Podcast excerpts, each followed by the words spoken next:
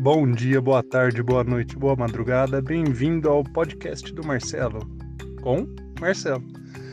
Hoje eu vou falar sobre não economizar. Eu sei que pode parecer maluquice falar sobre isso num blog de educação financeira, mas faz sentido. Quando eu falo em não economizar, é não comprar porcaria. Vamos dar um exemplo. Você tem uma opção de comprar uma camisa de 100 reais ou 10 camisas de 10 reais.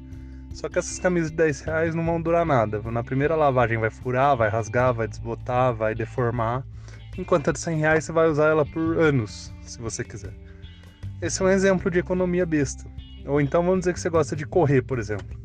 Ao invés de comprar um tênis bom, que vai durar bastante, que você vai poder ter uma boa quilometragem com ele, você vai lá e compra um mais ou menos, mais para menos do que para mais, que custa bem mais barato, mas não dura nada. E daí toda hora você tem que ficar trocando de tênis, sem falar no fato de que você também corre o risco de lesão, dores, etc. Uh, eh, isso vale para tudo. Quanto mais durável bem, melhor é você comprar uma coisa de qualidade.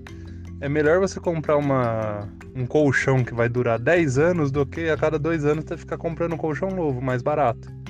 Sem falar que comprando coisas de qualidade você também ajuda o planeta, porque você vai jogar menos coisa fora, vai ter menos coisa vencendo na sua casa, estragando.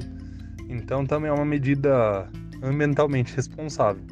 Compre coisas boas que duram bastante, porque isso evita de você comprar muitas coisas que vão durar pouco, tá?